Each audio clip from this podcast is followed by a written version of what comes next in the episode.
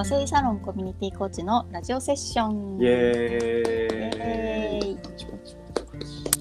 はい。この番組は和製サロンコミュニティコーチがリスナーの皆様と一緒に、うんえーこれからの生き方を考えつつ元気をお届けするラジオです。はい。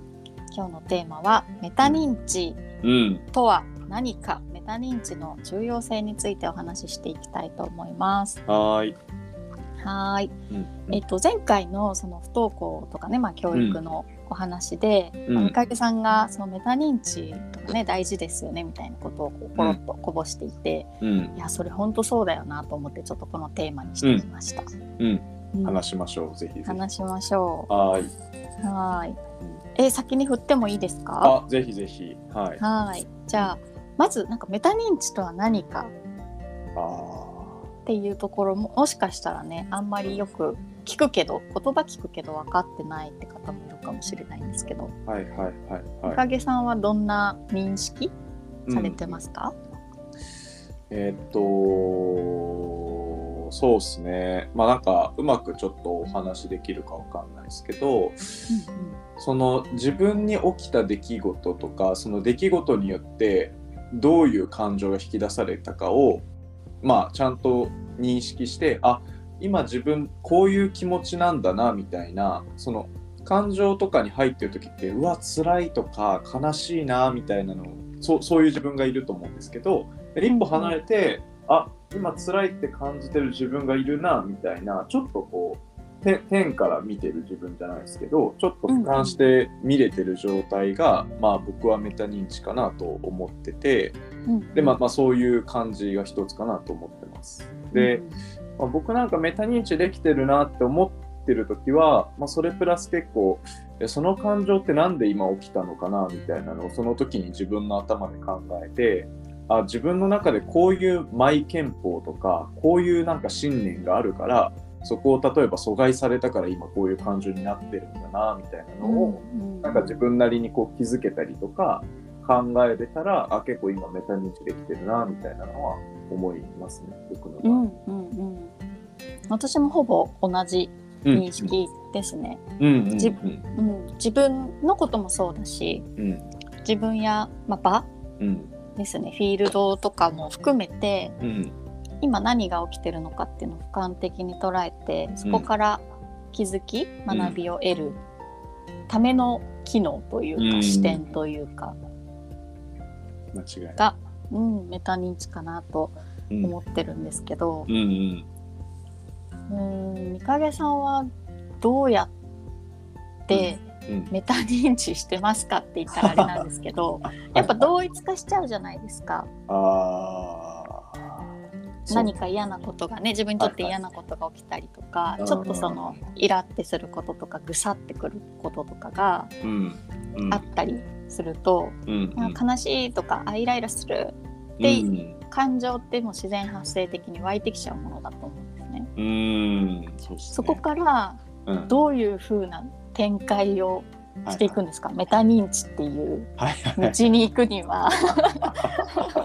なるほどなるほど。うんうん。えーっとまあなんかメタ認知できるようにななってきた。まあそういう習慣がついてきたから結構自然とそういう展開になったっていうのもあるんですけどうん。僕の場合はまあ今は最近は特にこう毎日なんか自分自身と対話する時間みたいなのを取ってるんですね。10分とか15分ぐらいで、えー毎日、毎日取ってえるんです、ーいいですねいいですね。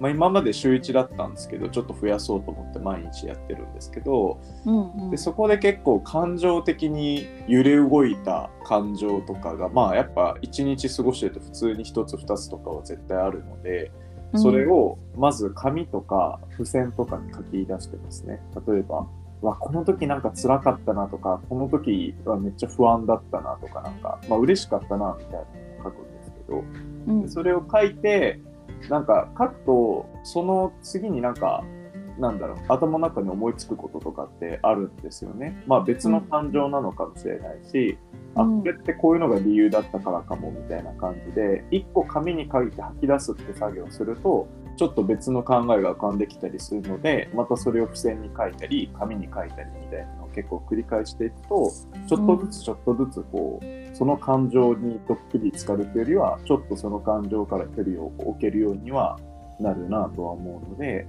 うん。毎日結構そういうことをやってたり、まあ紙に書けないときは僕あのパソコンでメモしたりしてるんですけどそういううんやってます。えーじゃあやっぱ書き出すといううんことが結構助けになるんですかね。うん僕の場合は結構それで助かってますね。うんうんうん。書き出すことによって何が起きてるんですか？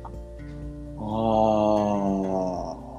ーなんですかねなんかうーん感情を自分の中に留めるんじゃなくてうんうんアウトプット、まあ人にアウトプットするわけじゃないんですけどなんか紙とかに、とりあえず外に出してアウトプットできてちょっとうん。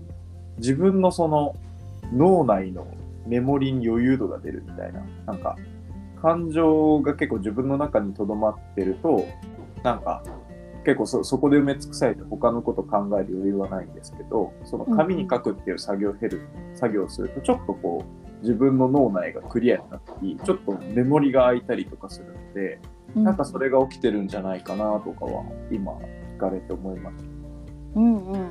整理してるとた。かね。あやっぱ吐き出すことによってーうんちょっと俯瞰的な視点を得られるうんですかねやっぱりね。うんそうですね。うんうんうん。え逆に水木さんとかはどう？メタ認知のプロセスとかってどんな感じですか？ああ両方あるなと思っててはいはい。その自分の頭の中でうん構造を捉えるっていうんですかね。うん。うんあの ABC 理論とかって言うじゃないですか、うん。起きた出来事と自分の信念とうん感情とに分けるうんっていうのを知識として持ってるからうん。それで分けて考えられるんですよね。なるほどなるほど。今起きた出来事はもう感情一切入れずにこれが起きたな、うんうんでそこから自分はこういう気持ちになったなうん今こういう感情だな。うん。じゃあ本当は何を満たしたかったんだっけ？うん。とか、何が自分の欲求願いなんだっけ？っていうのをうん。頭の中で整理される場合もあればうん。紙に書き出すこともあありますね。うん。うん。なるほど。うん、そもそもそのこ工事の機能というかはいはい。すごい複雑な機能なんですってそのメタ認知が起きてる時に使ってる脳内あの。部分がそうなんや。そのすごい難しい作業をしてるんですってへえ。へえ。だから内省がうん疲れるとか、ああ。難しいエネルギー消耗が激しいへえ。人間にしかないらしいですよ。いや そうですよね。犬とかね犬とかメタ認知してたらちょっと。なんか僕疲れるっていうよりかはでも逆にエネルギー湧くタイプですけどね内省すると。ああそれはあれですか理解したからそのモヤモヤしてる意図がはいはいある程度整理されたことによってはいはい。よしまた頑張ろうとかあ未知が基地になったというかあああそうですね。なんか未知な状態の時って結構エネルギー量まあ行動したいと思うエネルギー量結構減るんですけどそれが基地になると僕エネルギー量またバッて上がるのでまあそう,、うんうんうん。そそれが理由なのかもしれないですね。うんうんうん。不安がね減るというか。うん。ことによるでも実はエネルギー的には消あ耗してるのかもしれないというのとあとはもしくはその、やっぱりトレーニングを受けてきてるわけじゃないですか、ある程度。うんがそこの脳部位が使われてるから引き出すのが楽なのかもしれないですね、他の人よりも。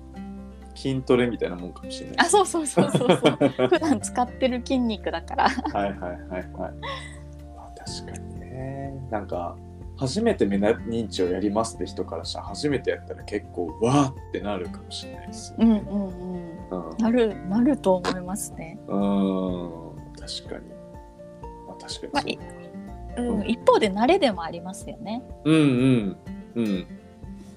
うん。じゃあねもしその自分と向き合うってどういうことなのとかうんうん。いやすごい疲れるんですよねみたいな人がいたとしてもうん慣れですよみたいななんか 一言で言うと筋トレと一緒で。うん。まあそうっすね。なんかあとはね一人でやると多分まあ慣れかやってみようと思って一人でやっても絶対最初はやっぱ続かないので、ね、ね。まあそのねメタ認知が得意な人と一緒にやるとか得意な人はね、問いをしたりとか多分ある程度導いてくれるとは思うのでそういう人と習慣つくまでなんかね一緒にやってみるとかすると軌道に乗りやすいのかなとかは思いますけどね。うんうんうん。そうですね。最初はねやっぱ相手壁打ち相手みたいなのがいた方がねうん。楽しいですしね。行き詰まらないですよね。確かに確かに。ね、一人では最初やるのは多分大変だと思うんうんうので。そういう意味ではコーチングなんかメタ認知ってやっぱメタ認知ができる人にしか。教えられないというか、うん。うん。うんコーチング受けるのもそのスキルをうん。自分にインストールしていくという意味ではすごい有意義ですよね。そうですね。うん。なんか、コーチングの話にはなっちゃうんですけど、まあ、そのコーチ自身がどれだけね、なんかメタ認知して自分で自己対話できてるかって、やっぱ、それをセッション提供する質にも出てくるなとかはね、思いますけどね。うん、思いますね。うん。同一化してると 当たり前のように例えばアドバイスとかうん。なんかこうでしょみたいな関わりをししていることにさえ自分自身が気づいてなかったら変えられないですもんね。うーん。いや、そうそう、間違いないですね。うん。うん。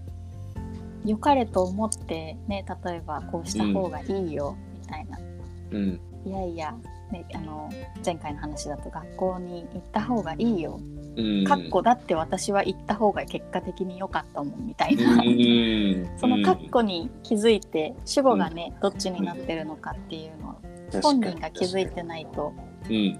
切り離しもできないですもんね。うん。間違いない。いやね、なんか日本人全員メタ認知できるようになったらめちゃくちゃ強い国になるなりますよね。うん、でも増えてる気がしますけど、ね、私の周りあ高知界隈だからなのかないやでも増えてるうんうん気がする。ま、減ってはないですよね間違いなく。うんなんか今ねそれの重要性って多分高まってきつつあると思うのでうんね、うん、増えてはきてると思うんですよね。うん。あそうそう。なんか大学生とはい。関わる、関わるというか交流する機会があるんですけど、うんうん。いや本当すごいなと思って。え。私大自分が大学生の時はなんか全然、もう同一化してたというか。ー、一緒です一緒です。で 今目の前のことに生きてたんですけど、はいはいはい。なんかすごい深く考えてるしえなんかこんな内省ー、うん。してるのがすごいなというか、うん。うん。うん。って思うんですよね。うーん。確かに。なんか僕も去年の8月ぐらいなんか箱根で高校生と一緒になんだろうなんか過ごすキャンプみたいなのに参加したんですけど、うんうんそこでもその子たちのその自己対話の深さというかなんか内省の質の高さみたいなのはめちゃくちゃびっくりしましたね。うんうんうんまあなんかそれだけねその時からできてるんだったらどういう変化があっても大丈夫だなみたいなのはすごい見てて思ったんですけどね。うん、うんそうですよね。いや本当学ぶ力が上がると思うんですよね。学ぶ力、うん気づく力と、うん。まあメタ認知、まあ、俯瞰力を持っていると、うん。うん嫌だったなって終わらないじゃないですか。いやー確かに確かに。そこから自分は何を問われているんだろうとか、う何をん学ぶべきなのかみたいなことがうん。得られるとうん。次につながるしうんその一個のめっちゃ嫌だったとか悲しい気持ちになったみたいな経験がうん。気づきと学びになっていくので、うん。うん。同じ出来事を経験してもうん。得られるものの違い、うん。うんが繰り返さなくなっていくというか。いやーそうですようね、ん。確かにね。うん。また同じことに悩んでるじゃんみたいなね状態がね徐々になくなっていきつつありますよねうんうんうん。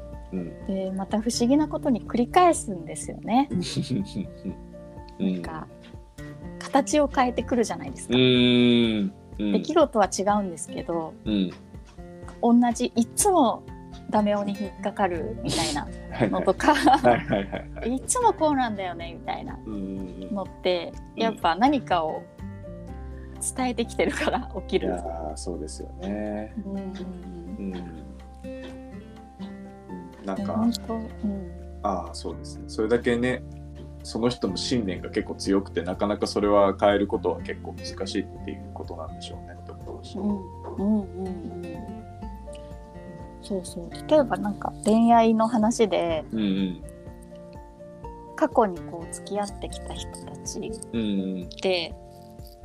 若い時はというかちょっと嫌なんですけど、うんうん。昔はうんうん 自分にないもの？うん。自分になくてうん。だから憧れてうん。好きになるというか自分にないものを持ってるから惹かれるみたいな恋愛をうん。過去結構してきたんですけどうん。でもなんか毎回似たようなパターンで喧嘩するとか あの別れに至るとかうん。そういうのを振り返った時にうん。結局その自分が欲しいものをうん。投影して相手に求めていたなと、うん。だから自分にないものを持っている人に惹かれるし大事。うん。真逆なのにうん。求めちゃう、なるほどね。うん、し固執しちゃうみたいなところってうんうん。過去あったなって思うんですよ。うん。でもそれがある程度うん。そこに気づけるとうん。すごい自分と似た人とかうん。まあ価値観がねあの、うん。割と近しい人とか一緒にいてただただ居心地がいいなっていう人を選ぶようになって、うん。まあもう全然喧嘩もしないし。いやーそうですよね。そうその恋愛的な刺激という意味では落ちるんですよもちろん。まあ確かに。ま あそうそうそう。そのうん。キュンとかうんドキみたいなのとかは、うんもう自分にない過去のものを持っていた過去の恋愛の方が、もうザ恋愛みたいな恋愛だったんですけうど、でも結果的に、うん。うん、その居心地がいいっていうフィーリングで選んだ人の方がうまくいくというか。確かにね。うんなんかその恋愛観過去の恋愛観と変わって間違いなくすごいねいいパートナーシップ築けてるんだろうなってのをお聞きして思ったんですけど結構自分がそういう以前の恋愛観持ってるのを結構手放すことも結構人によってはハードル高いじゃないですか。うんうんうんやっぱ、あ私はでもこれを大事にしたいとかそのその信念みたいなの結構強ければ強いほどそれを手放すってすごい恐怖があったりとか、うんえ嫌だっていう風に自然になんかあらあがらう抗う気持ち気持ちとかも出てくるかなとは思うのでなんかそういう時もちゃんと自己対話をしていくことは大事なんだろうなって思いますよね。うんうんうん。そうですね。うん。あのなんとなくで恋に落ちると、うん。そういう燃えるような恋というか そういうパターンが多かったんですけど、うんうん。うん。なんか整理して自分にとって必要な人はどんな人なのか、どういう存在であってほしいのかっていううん。ある意味その要件定義みたいな言い方悪いかもしれないですけどはい先にしてからうんうん。あの探しに出かけると陥らなくなるななったなと個人的には思ってて。確かに確かに。それはマッチングアプリでだったんですけどマッチングアプリだからこそのこの冷静、ああなるほど。面白い、うんうんメタで見れたっていうのはマッチングアプリ様々だなと思って。すごい。いやーねマッチングアプリもそういう意味ではいいいい働きをしてるんですね、うん。整理してからね。え探索に出かけられたっていうのはいいかもしれないそういうー意味では。確。かにね。ね整理して決めてるとね会った時にあこの人のこういうとこちょっと違うかったなみたいなのがよりね自分の中で明確になって選びやすいですねうんうんうんみたいな自分保ったままういけますからね。ああ確かに、うん、いやーいいですねみたいな話うんがとうございます。じゃあそろそろはいお時間近づいてきましたので、はい。はい今日も楽しかったですね。いや、めちゃくちゃ楽しかったです。はいはいありがとうございます。じゃあ、はい今日のテーマはメタ認知のうん。重要性、メタ認知についてということでお話をしてきました。はい。皆さんもいかがでしたでしょうか？うんはい、お届けはパーソナリティのみかげさんと水木でした。また次回もよろしくお願いします。はい。ありがとうございました。ありがとうございます。はーい。